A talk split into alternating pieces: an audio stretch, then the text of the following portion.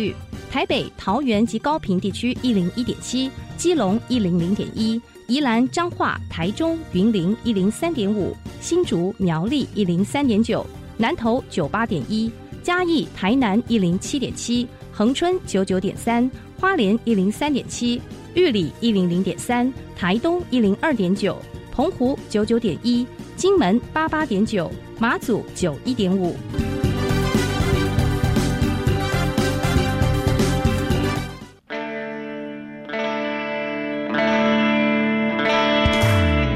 命时时有惊喜，生活处处是学习。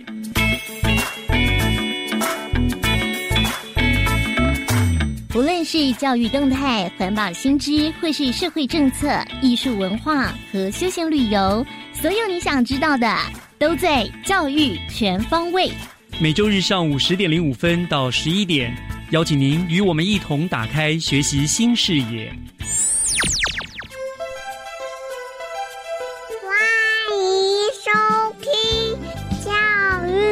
全方位。早安，各位亲爱的听众朋友们，欢迎收听二零二零年教育全方位最后一次的播出。难熬的二零二零年呢，终于要结束了。展望二零二一年，希望呢疫情退散，全球平安，大家都能够健健康康的恢复原有的作息方式。那么今天节目的一开始呢，我先要跟大家分享一个征件的资讯，那就是二零二一新北市纪录片奖开始征件喽。线上征件的时间是从一百一十年的一月一号开始，一直到三月一号为止。只要您准备影片拍摄的企划书，还有三分钟的片花，就能够报名参加。那么优选的作品呢，可以获得高达一万美金的拍摄奖金。而竞赛的前三名呢，还能够分别获得新台币十万元、八万元和六万元，是非常优惠的一个比赛的奖金。那么，二零二一新北市纪录片的奖呢，邀请您一起参与，感动相遇。那么详细的征件办法，就请大家上新北市的纪录片的官网，或者是脸书搜寻“感动无所不在”，就可以上网报名了。那把这个资讯跟对于拍摄纪录片有兴趣的朋友们做一个分享。那么接下来呢，就让我们开始进入今天的教育全方位学习加油站。掌握资讯，学习价值。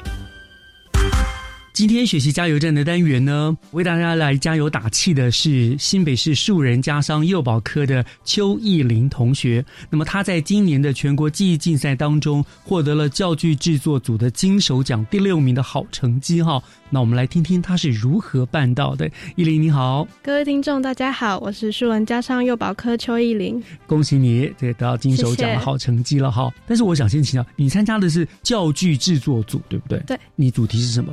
这次主题的有几何图形、空间概念，还有逻辑推理。我的设计理念是，就是把三个概念都结合在一起，就是利用几何图形做出其他两个概念的教具。哦，就是要针对幼儿园的那些小孩子做出来的教具这样子。你当初怎么会选择要读幼保？就是我有两个年龄差蛮大的弟弟哦，真的、哦。对，然后小时候就是帮忙照顾过，嗯，所以觉得在对于小朋友这一块蛮有耐心的，哦。然后对读书没有太大的兴趣，比较喜欢实作的课程，嗯，所以选择了技职学校，哦。然后培养自己的一技之长。是。选择树人是因为呃离家里近，还是你就是特别欣赏树人读他这样子？就读之前有参加过几次的招生活动，嗯，然后树人家商的一些宣传或者是体验活动都让我印象很深刻，嗯，然后老师们跟学姐们都很亲切，是，所以就是离家近，然后环境我又很喜欢，嗯，所以我就选择树人家商。很棒，我觉得你们都很棒，就是你知道自己的兴趣所在，也知道说哪个学校对自己可能有所帮助，就参加了比赛。那我想接下来跟我们大家聊一聊，你这次参加这个比赛，我知道这些学校都给你们很多集训，对不对？对而且这个集训过程，我知道好像都蛮辛苦的，可是当中就是苦乐参半了，对有辛苦的，但是最后有那么好成绩，也就是所有辛苦都值得了。是不是跟大家分享一下，在这个整个训练、集训、参与比赛的过程当中，中你最大的感想或者什么苦乐啊，跟大家分享一下好不好？好，我觉得练习过程密集的训练是两个月，嗯，然后这个过程中，我觉得对我来说比较难克服的就是自信心不够。嗯哼然后因为每天都要尝试模拟练习不同的题型，可是每一次的领域的教具都是我们第一次做，所以有时候自己信心满满做出一套教具，但是总是被老师挑出错误的时候，嗯，就会觉得有点受挫。嗯但是后来老师会和我们检讨，然后找出每一个细节需要修正的地方，然后也是因为这样，我才能一次一次的慢慢进步。像你们这比赛也是一样，你们用什么样的素材啊？我觉得是很多元的素材，就是有纸类，也有粘土、竹块、竹棒就是各种可能生活对对对常看到的，嗯，有点类似资源回收的那些哦素材。是，所以所以那，这次比赛你们的时间是多长？比如说你进去比，从无中生有到那个素材都是他们提供的，是不是？还是你们要自备？工具类是我们自己提供，就是剪刀、哦尺对那一些。可是素材他们提供，对大家统一，对然后到多少时间内你要做出？四个小时做出一套教具，还有教具卡。哦，这样子哦，对，所以那个时间其实是很紧迫，无中生有，对不对？丢给你个主题，然后你们就要这样做出来了。这样，在那个比赛当中过程有没有紧张？一开始走进考场的时候就是很紧张，然后嗯而且我们是七十五个人都在同一间考场，就会觉得有点压迫。啊，然后就是时间一开始计时，我就是就忘了紧张了，赶快就集中精神在做，上面。就把想法赶快都写在草稿纸上，哦然后赶快动手做，不要浪费每一分钟。所以你平常你们包括你在日常我们课程当中，还有集训过程中，给你这个帮助是不是很大？对，因为我们在比赛之前就已经在校内有模拟过很多次这样子的练习了，嗯所以做的时候会比较顺手，就是不会浪费太多时间想要做出做些什么东西来？，因为想法想法很多。嗯，对，所以你要有很大的果断力，对不对？想法很多，你要立刻决定说好，就是哪一个，因为时间紧迫，你必须做出来。，对，刚刚说七十五个人比赛，对哇，那你第六名，那真的是很厉害的。谢谢，可是你对你这样的成绩满意吗？嗯、满意，满意的，会不会想要说，嗯，下次更好、更进步，还是会这样想还是。会这样子，对对不对？哦，可是已经很棒了，这样子。谢谢好，那参与这个比赛，你觉得就读了这个技职幼保科之后，你觉得给你带来的最大的改变是什么？嗯，我觉得就是我国小国中在班上的定位就是那种小透明，就是哦个性比较内向，比较慢熟。嗯然后上了高职之后，科内有大大小小的活动跟比赛，那老师们也都会很鼓励我们去参加。这三年我参加了很多活动，渐渐的就越来越比较敢去表现自己。嗯，然后高三的时候参加了这个家事类记忆竞赛，我觉得最大的改变就是心态上面的改变，嗯然后就是尤其是稳定性、忍耐力还有抗压性，嗯我觉得这三个因素是比赛还有训练的时候很重要的关键。嗯然后参加比赛学到的远远超乎我所想的，就是除了学科的知识啊，然后术科的概念以及技巧，我觉得我学到了更多是面对事物的态度，还有就是不要轻言放弃这个精神。因为有明确的目标，然后还有师长家人的加油鼓励，然后我才可以顺利的完成这次的比赛，也得到不错的成绩。哇，你看看，从你说小学时候，你可能是所谓的透明人，对不对？对是样样好像就是一个很普通的，大家都不会注意到你的。到现在，你看你全国比赛得到第六名，然后呢，你对你自己有这么有信心，谈的内容非常的有深度，非常有自信哦。我觉得这个真的是很棒。就是有没有想到，当初如果你没有选择技职科，可能就不是现在这个样子。对哦，可能现在还是个透明人。对，好，那在经过了这样子的一个改变，这样大的一个淬炼哦，你有这么大的进步，呃，未来呢？未来你的职涯的规划是什么？梦想是什么？高职毕业之后，我打算继续升学，嗯然后也会想要继续往幼保这个方向发展。嗯哼然后我期许自己上大学之后更有自信，然后勇于参加每一个活动，然后对每件事情都要就是勇于去尝试。然后关于梦想这个部分，我打算朝着婴幼儿以及儿童相关的文化类或者是商业类的产业前进，例如说是儿童用品，然后。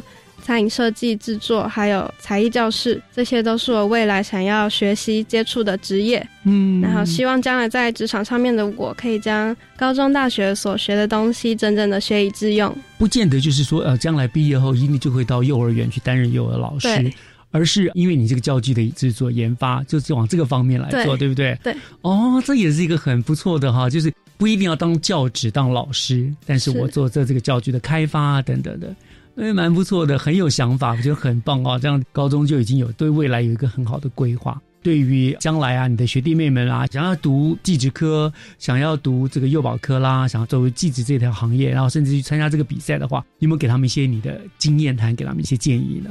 不管未来学弟妹想要选择哪一种学校。就是要选最适合自己的科系，嗯，然后寄宿学校就是很多动手做的课程，然后也有大大小小的活动，让我学到很多。然后我想要告诉未来参加比赛的学弟妹，比赛的过程一定是很辛苦的，也会有想要放弃的时候，嗯，但是撑过去就是你的了。没错，我想真的是比赛在集训的过程、训练的过程当中，的确是辛苦的。对，可是你撑过了，最后呢就会尝到甜美的果实。对，对不对？哎，我最后再问你一个问题好了，在整个比赛过程、集训过程中，你觉得最辛苦的到底是什么？我觉得就是自信心不够，这个哦，就自信心不够。那经过比赛得到第六名了，所以现在自信心不是问题了，就是比以前更有自信。是，所以相对的，他是不是你一个最大的快乐？是，就是了哈。是，非常谢谢今天这个素人家商的幼保科邱玉玲同学呢，跟我们做的分享，也再次恭喜你。那我们也祝福你在这条路上呢，继续努力的、持续的进步，然后最后能够达成你的目标，好，成为一个非常优秀的一个幼教的从事的人员。好，祝福你哦。谢谢，谢谢你今天来到我们电台里面，谢谢。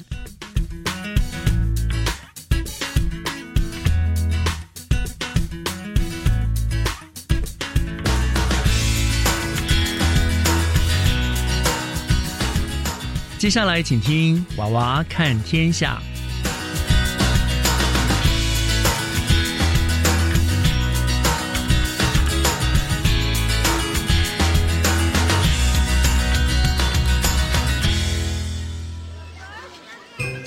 听小朋友分享校园里的事，欢迎收听《娃娃看天下》。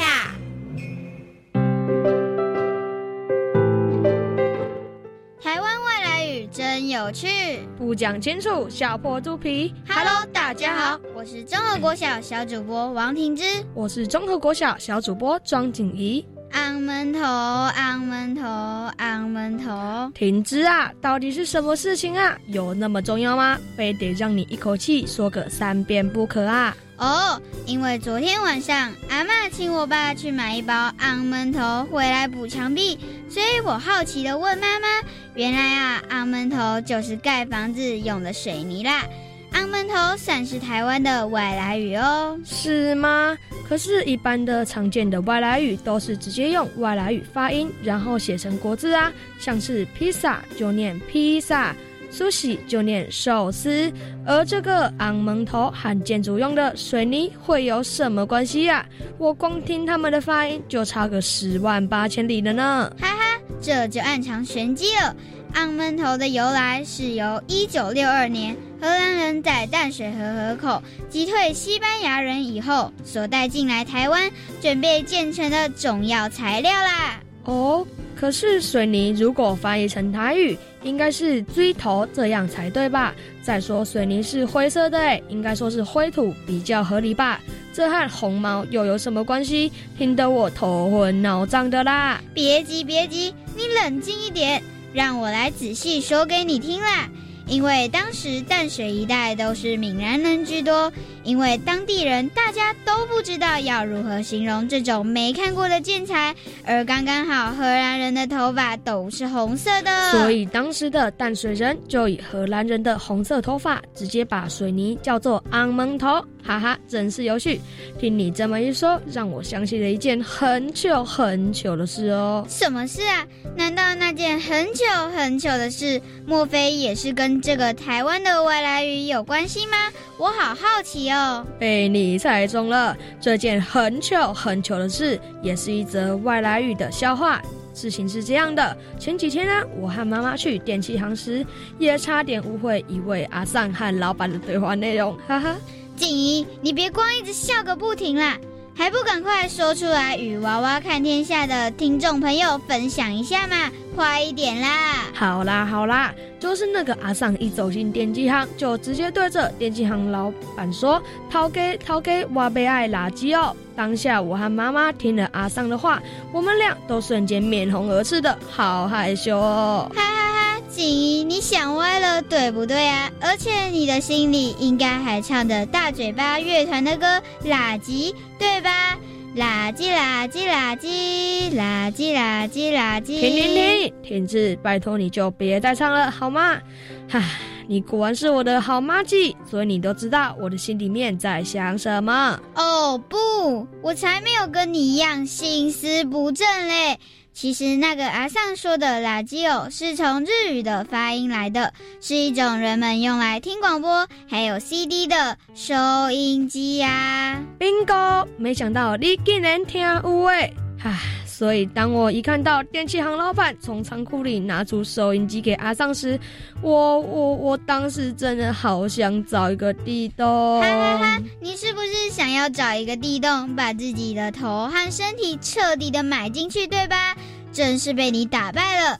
其实啊，我们的日常用语或生活用品有很多都是用外语发音来的哦。经过这次的垃圾哦尴尬事件之后，我也上网查了一些常用的台湾外来语，发现这些日常用语的说法有的还挺有趣的呢，哈哈哈。对啊，像是游客到淡水必吃的小吃阿给，就是由炸豆腐的日语发明阿布拉给所命名的呢。因为阿布拉给音节太长，到后来为了比较好念，所以才改成现代大家知道的阿给。还有还有，像是沙文就是肥皂，可不是照国字来翻译的。沙文不是什么杀死蚊子的意思哦。另外像是 gas 就是可以燃烧的液态燃料瓦斯。嗯嗯，吃生鱼片要沾的 wasabi 就是会呛死人的三葵的，这些都是呢。对吧？想不到我们的日常用语中暗藏的玄机也都是有典故的。唉，但是因为年代的不同，我们现在大家都说标准国语，所以这些台湾话的外来语也很少听到或是使用到这些用语了。这个我懂，因为有时候我们在跟阿公阿妈对话时，常常会啊听雷听伯啦，然后就闹出一些有趣的笑话，这些笑话就变成了外来语的意外小插曲了呢。是啊，其实台语中有很多的外来语。多半是来自日本语的，这是因为日治时期的台湾曾经被日本人统治了五十年之久。没错，这就是所谓历史的足迹啊。而像我们现在常用的国字中的外来语，多半都是来自欧美语系，只因后写成国字的呢。听你这样一说，我倒想起来一些国语的外来语，就像我们吃的沙拉就是 salad，客厅里摆放的沙发就是 sofa。提神醒脑喝的咖啡就是 coffee，还有还有还有我最爱吃的布丁 pudding，汉堡 hamburger，包着卡士达酱料的泡芙 puff，百吃不厌的巧克力 chocolate，优格 yogurt，菲力牛排 fillet。停停停，你爱吃的东西还真不少啊！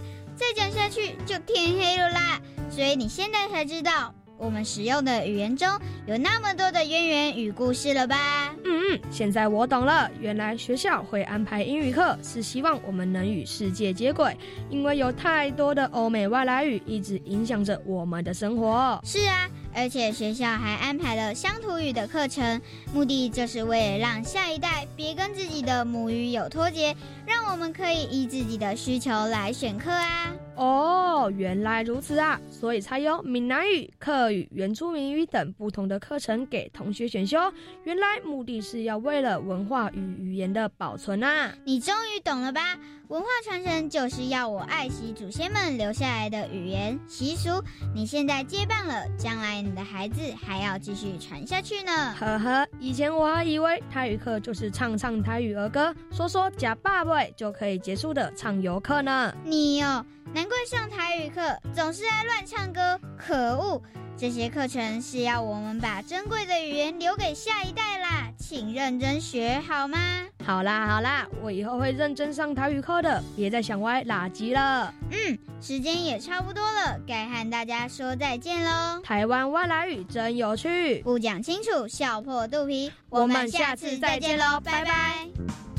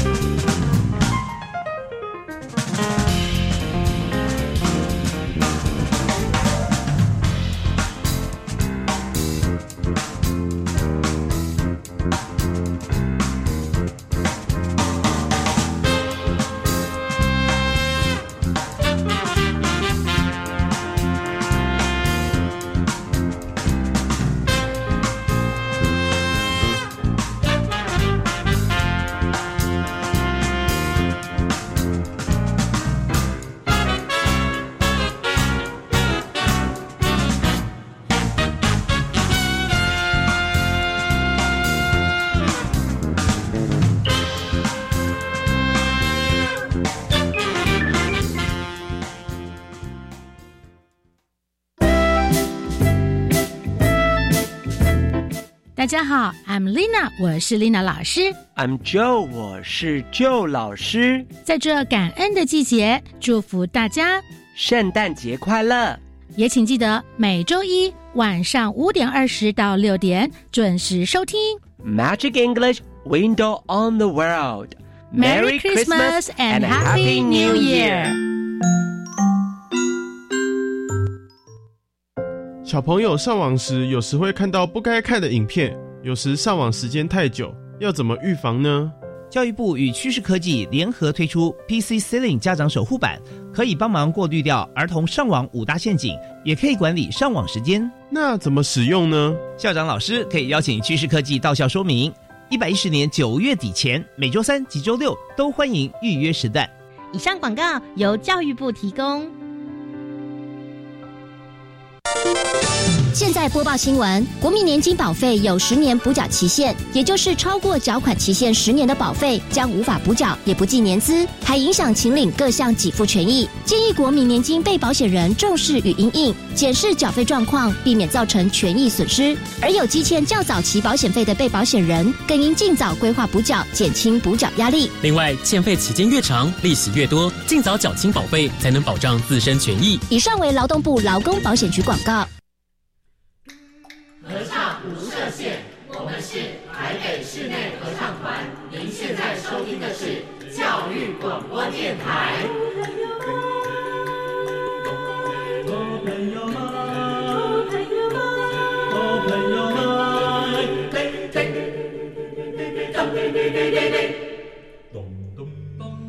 就爱教育电台。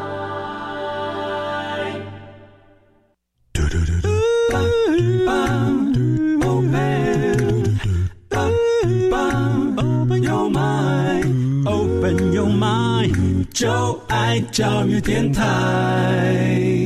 嘟嘟嘟嘟，Super Duper。打开您的幸福生活新视野，请听学习城市万花筒。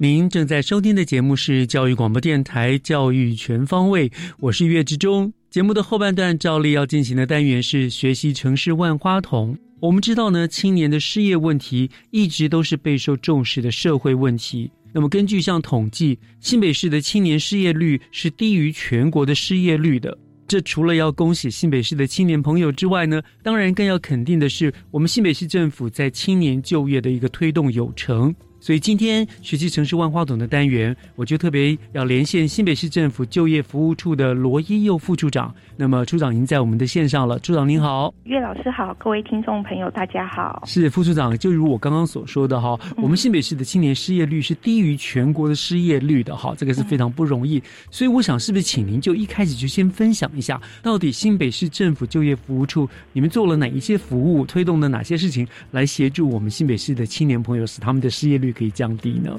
跟大家分享一下，就是我们新北市特殊独有的青年就业三件，那分别是初次寻职青年就业服务计划、非典型劳动青年转正职辅导计划，以及斜杠青年职能培力计划。嗯哼。那因为在我们长期协助青年就业的一个过程当中，其实我们发现青年朋友常因为他可能经历呀、技巧不足或缺乏明确的一个求职目标，而陷入到一个困境。嗯比方说初次寻职青年好了，那因为可能青年朋友刚踏出校园，那在求职的时候其实处处碰壁，进而退缩，回到家里面变成尼特族或啃老族。啃老族，对，没错，没错，不愿意没错。面对失败。那所以不管是针对初次寻职的青年，或者是说，哎，长期从事派遣啊、打工兼职，我们叫做非典型劳动青年，因为有些青年朋友他其实还是希望有一份正职全职的一份工作，能够在工作上面好好的学习跟打拼这样子。所以非典型，就譬如说他们有一个正职，比如说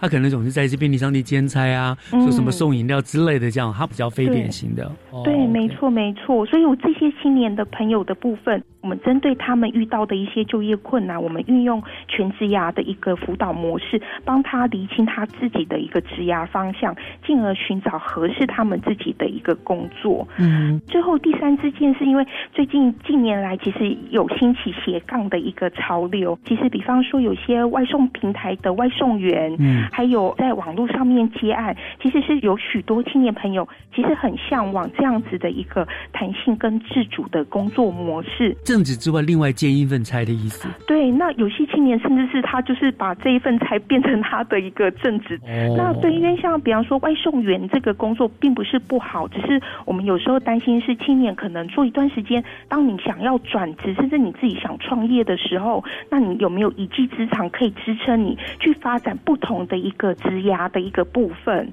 对，或者是接案的时候，因为很多竞争者，那你的能力或者是你有没有跨专业的一个整合能力，让你的接案的一些层次或专业度的部分能够更加提升。嗯所以我们针对这样子的一个斜杠青年，所以我们也有一个职能培力计划，就是提供青年职业训练跟培力辅导与津贴，让这些青年可以提升职能，进而去开创他们想要的多元职涯的发展。是，您提到刚刚的津贴，我记得之前曾经也访问过新北市府就业服务处之类，就是好像是说，你们说青年朋友们去你们那边接受辅导上课，他可以另外领到一笔津贴薪水，在他求取到正职之前，是不是？是的，是的，没错，是因为我们针对，因为有些青年朋友，特别是我们刚才讲的，像嗯出巡青年，他可能本身就没有一个工作的经济来源，嗯。那可能就要来让他接受辅导或上课，其实对他来讲会有一些经济上面的压力，嗯。所以我们特别也是像今年疫情，其实今年的疫情真的也让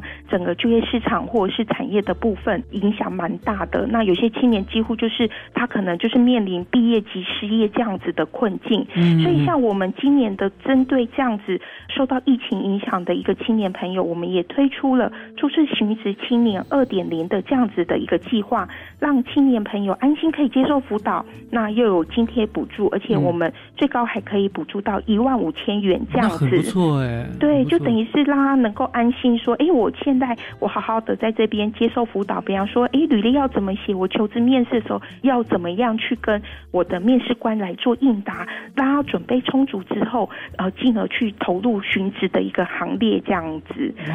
哎，这个很重要。我常常看到新闻上面的一零四来、一一啊，他们就是帮助你转介工作啊，什么介绍工作。可是你们的服务更周到，就是你来这边学，我们可以教你，比如说写履历啦，发掘你的专长之外，我还给你一定的金额，让你不至于生活发生困顿，就不知道该怎么办才好，嗯就心会比较定下来这样子。对，没错，因为我们想说，诶，其实他会比较有津贴的补助，他可能不需要再额外伸手向家里面拿钱，嗯可是但是他又可以好好的安心想清楚，诶，自己职涯发展到底想要做什么？对，没错，嗯没错。然后透过我们的一个专业的救护员，还有呃老师们，在做一些协助他，来帮他补强他的一些工作能力的一个部分。这样他们压力的确可以减轻很多、而且我觉得的确可以提升他们寻找工作的那个速度啦。我觉得，因为安定好好的学更容易找到了，不会这样子多头马车啊，不晓得热锅上蚂蚁，到处乱找，到处乱问哦，嗯走了很多的冤枉路这样子。是没对错。是，那你们今年还办了一个什么青年就业公民审议？哦，跟大家分享，因为其实我们除了提供青年服务之外，那其实我们也很想了解青年朋友对于就业服务的需求跟想法的一个部分。嗯所以在今年我们在七到九月的期间，我们分别在新店、戏子、三重以及淡水召开了市场的区域会议。广邀本市的一个青年，就是不管你是涉及啊、居住或就学就业，在新北市的青年，你都可以来参加我们的区域会议。在里面呢，青年们他们是分组来讨论，以及表达他们对就业的这个议题的想法跟意见。嗯那包含我们的侯市长也有参加我们其中两场，不只是在当天的会议当中到场为青年朋友加油打气，而且他更是直接到入小组里面去听听青年朋友到底对就业这件事情他们的心声跟想法是什么。哦，市长真的是接地气，对哦、他没愿意错。这样子，就是亲自来听听，哎，市民朋友到底需要什么这样，所以他们的讨论的结果，你们就会带回去作为你们一个行政规划的一个参考，是不是？总共有两百四十位的青年参与这个区域会议，所以我们从中再选出二十位的代表，二十位的代表去会诊各区的意见，然后形成共识，再撰写成一个审议意见报告书，然后最后是由青年朋友直接递交这个意见报告书给我们市府的代表，也就是我们劳工局局长，然后我们会将这些意见由各局处纳入他们之后政策的一些参考，这样子。我知道人民需要什么，所以我才针对这个来制定我们的政策。这个的确是很重要的哈，就听听人民的意见，听听人民我到底需要什么，那请你为我来设计这些东西出来。那当然，我们今天讨论的还有一个主题，就是你们办理了一个所谓的青年就业的参与式的预算嘛，哈。我想先请副总为我们解释一下，到底什么叫做参与式的预算呢？跟以前什么不一样？嗯，先跟大家分享一下，因为其实参与式预算也不是我们新北市自己发明的啦。那因为它最早起源是在一九八九年的巴西渔港，然后进而让现在世界各地的城市都有运用这样子的一个方式。因为它是强调透过民主的程序，由人民来决定一部分的公共预算支出的顺序。那借由赋予人民他对决策过程的发生的权利，来提升人们对于公共事务的关心及参与。那我们自己是规划是说，在明年度是推动青年就业参与式预算这样子哦，嗯，所以现在连公共的预算也都希望用人民来参与这样子，不要盲目的编列，然后有做很多资源的浪费这样子。对对对，所以你说呃，明年会开始来进行这样子的一个编列。那我想哈，我们稍回要休息一下，听一段音乐，回头过来，我要请副局长是不是给我们介绍一下这个青年就业参与式的预算哈？你们是怎么样办理？跟你们预计会规划哪些内容，好不好？好，没问题。好，我们稍后回来。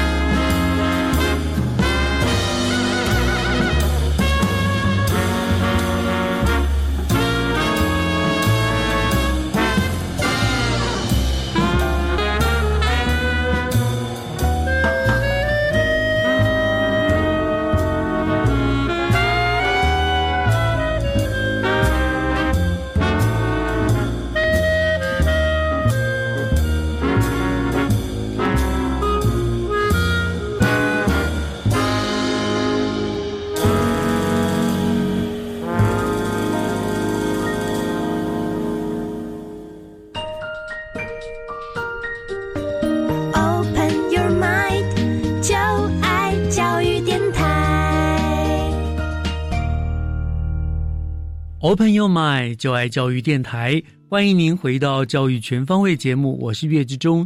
今天我们学习城市万花筒的单元，跟大家连线的来宾是新北市政府就业服务处的罗一佑副处长哦。他跟我们来聊的呢，就是包括我们说新北市因为青年的失业率呢是我们全国最低的，然后呢，他就跟我们聊聊这个为什么啊，我们就业服务处做了很多的所谓的三支箭啊，就业三支箭来成功的找到适合的工作之外呢，副处长我们就聊到了，我们现在有一个明年会办了一个所谓的青年参与式的预算哈。那我想借着就这个参与式预算的问题来，我请教副处长，就是这个预算它大概是如果你们办的话，大概是办理的做法是怎么样，以及大概会规划哪一些内容？我们明年度推动的青年就业参与式预算，那我们将会透过举办讨论会议，还有提案工作方。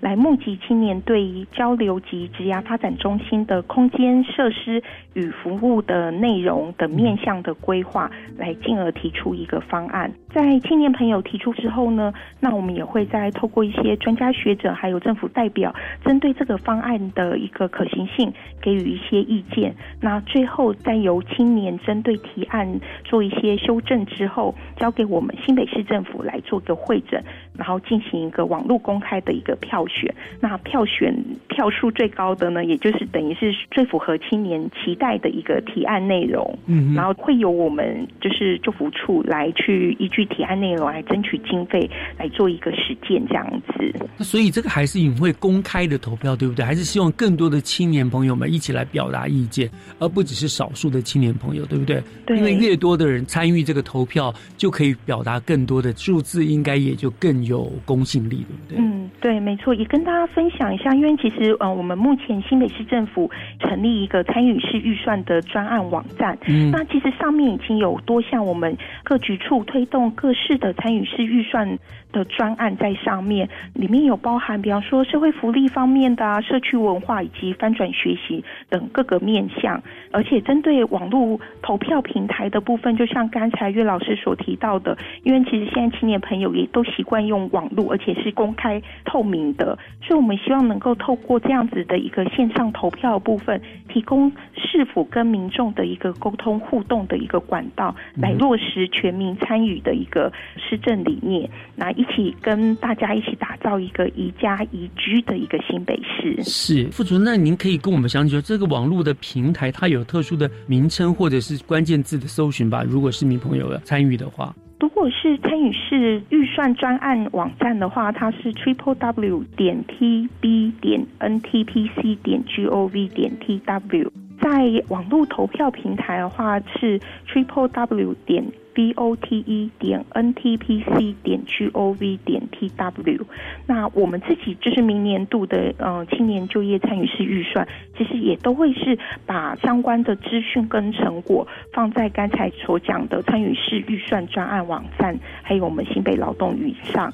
那投票的一个，对对对，没错。那投票的方式，也就是用刚有讲的我们的新北 vote 的那个网络投票平台，因为希望借此，就像刚刚岳老师讲的，因为我们不只是希望只有少部分的青年，我们希望更多的青年一同来参与我们这个青年交流及职涯发展中心它的一些设计跟规划的一个部分，让这个中心更符合青年朋友的需要跟使用。是，所以第一个我刚刚听到就是我们。新北劳动云上面可以找得到。是第二个，我们新北的 Voto V O T E 的这样子的一个网络投票平台。对，对不对？没错。青年朋友上这两个网络平台就可以看得到这些资讯了，相关他就可以参与来投票了。没错，没错。哎，我刚刚听到副座您提到说有一个什么职涯发展中心规划。你们会设立一个中心这样的？对，其实我们有争取到一个位于板桥文化路及民权路口的一个公益回馈空间。嗯，那我们是希望能够成立一个青年交流及职涯发展中心。嗯，所以才在明年度推动参与式预算这样子的一个活动。那因为也希望说，透过这个活动选出最符合青年期待的提案内容。那我们再来争取经费，来运用到这个中心的一个服务提供的种类呀、形式，还有空间设计的一个部分，让青年的提案是真的属于他们的一个中心，让这个中心不只是哦，好像只是青年聚会交流的空间。那因为是青年他自己有提案，然后有参与。这些资源的规划运用，其实不只是符合他本身的需要，那我们更期待未来这个中心是可以成为青年职涯发展最大的一个后盾。哦，等于你们就把它变成一个独立的一个中心了，就是专门负责的，就是有关于青年相关于，包括他们职涯的规划啦，或者是他们一些什么，可能也会放一些人在那边做一些专业的资讯，对不对？就比如说有些青年朋友，我不一定要上网，我可以实际到这个中心去，你们会有专业的人在那边给他做一些咨询。对，没错，可能就是有一些就业咨询啊，或者是职能培力，甚至有些。因为有些青年会觉得说，哎，怎么好像选用有一些落差？那可能我们也会在针对这个，比方说产业实习，跟甚至有些青年说，哎，我想要自己哦创业当头家。那我们也希望说，是不是这些一站式的一个服务的形式跟种类，是更能够贴近青年朋友的一个需要？所以我们会有一个专门属于青年朋友，可以在这边互相的去做一些想法的交流，或者是在这里做一个直牙充电再出发的一。个中心这样子，哇，这样对他们来说，这更是方便多了。那现在就是一站，您刚刚说一站式的服务，他在这个地方可以解决满足他的所有的需求。嗯，没错，而且那个地方交通又很方便，对不对？板桥站吧，板桥火车站跟捷运站都可以到的一个地方，到府中站也可以，都是一个很方便的那个两点中间，很容易、很便利的方法。嗯，哇，那真的是很好啊。那我们那个青年朋友们，他们要投票嘛？好。你们有没有一个什么样子的审核的机制或者是条件的限制呢？其实我们就非常欢迎所有的新北市的青年都能够来参与我们这个参与式预算的一个活动，这样子。那只是因为蛮抱歉，是因为这个可能是因为明年度我们还有一些详细的细节，那我们规划好之后，我都会放在刚刚有讲的青年参与式预算专案网站跟我们新北劳动云的网页上面。所以就是关心的青年朋友啊，如果你在谋职上面啦有。任何的疑问的话，现在你们其实就已经有专人可以帮忙了。青年朋友也可以上网去查询，然后等到那个中心成立，就会有更完整一站式的服务了，对不对？是的，没错。所以，可是现在需要的人其实并不需要等到明年。你现在随时上网查，还是有这些专业的咨询的。哦，对，没错，就是像我们新北劳动云，其实都可以获得有关于就业啊、职训啊的一个相关的一个资讯，这样子。或者是有些朋友他可能觉得他上网不方便，那其实也可以打我们零八零零零九一五八零，我们有一个就业服务的专线，随时都可以提供青年朋友们对就业有一些疑问的部分。嗯，所以我就说，我们新北市的青年朋友们其实也蛮幸福的啦，就是有这样子的一个机构为他们做了一些准备。那所以就是不怕你来问，只怕你不问，对不对？就怕你自己没有那个上进心。如果你想要的话，其实我们这边是否也已经做好了准备的管道，可以帮助你、扶助你。就算没有办法帮你完全解决你的就业问题，但是至少可以点引你一个方向。对不对？可以减少你自己本身去呃乱闯乱撞。担心有些青年朋友可能因为涉世未深，其实在酒池过程当中，甚至还有遭到对被骗的状况。那其实也会蛮鼓励青年朋友可以到我们二十九区的就业服务站台，我们都会有专人可以提供相关的一个协助。对，而且我们至少提供都是正派经营的，对不对？没错，一定都是符合劳动法规，不会说哎，好像去工作领不到钱呐这样子的一些被骗的状况。这样子，我们常看到还有很多这个对前途茫茫的青年朋友，他可能还不知道是否有这样子的一个协助的单位哦。那希望听了我们的节目的介绍之后，让这些还在迷途中的青年朋友能够哎找到一个方向。你说，而且不一定要是新北市民朋友，对不对？哦，对他就是不是新北市民，但是嗯，他只要想在我们新北市工作，我们也都非常欢迎，可以跟我们联络这样子。嗯，而且新北市的就业机会非常的多，所以欢迎全国各县市的青年朋友。如果你还找不到一个适当的工作，都欢迎你可以来这边做一个咨询，我们可以给你很多的帮助，对吧？没错，是的。非常感谢副局长啊。那最后对于这个青年朋友们，还有没有什么要叮咛的？就是咱们在谋职在就业上面，还有什么要特别提醒叮咛的？可能特别是。针对初次寻职，就是踏出校园的青年朋友，我们还是比较提醒说，可能要多留意他的求职讯息的一个部分，就是我们所谓的三倍七步，就是多准备，然后多去了解这些公司的状况，然后不要任意的提供个人的一些证件或存部，避免掉非法工作这样子的一些情况。这样子是年轻人不要那么单纯哦，这个就是还是要多想想，多看看，多问问，这样子保护。护自己这样。对，甚至我是蛮建议是说，因为像我们也有办很多的一个征才活动，还有就业博览会。其实青年朋友也不只是到我们的州福站台可以来询问，或是来找工作，也可以参与我们的活动，因为里面的工作都是经过呃我们审核，符合相关的一个劳动条件的部分。我想是可以让大家就是安心的寻职，然后可以好好的工作。好，那我们今天就非常谢谢我们新北市政府就业服务处的罗义优副处长啊，波荣为大家做了包括青年就业参与式预算等等政绩的说明，而且给了大家很重要很重要的资讯的提醒啊，非常谢谢。那也因为贵单位的努力用心，所以让我们新北市的青年失业率才会低于全国，你们真的是功不可没，谢谢你们哦。嗯，谢谢岳老师，谢谢大家，谢谢副组长接受我们的访问，谢谢，谢谢，拜拜，拜拜。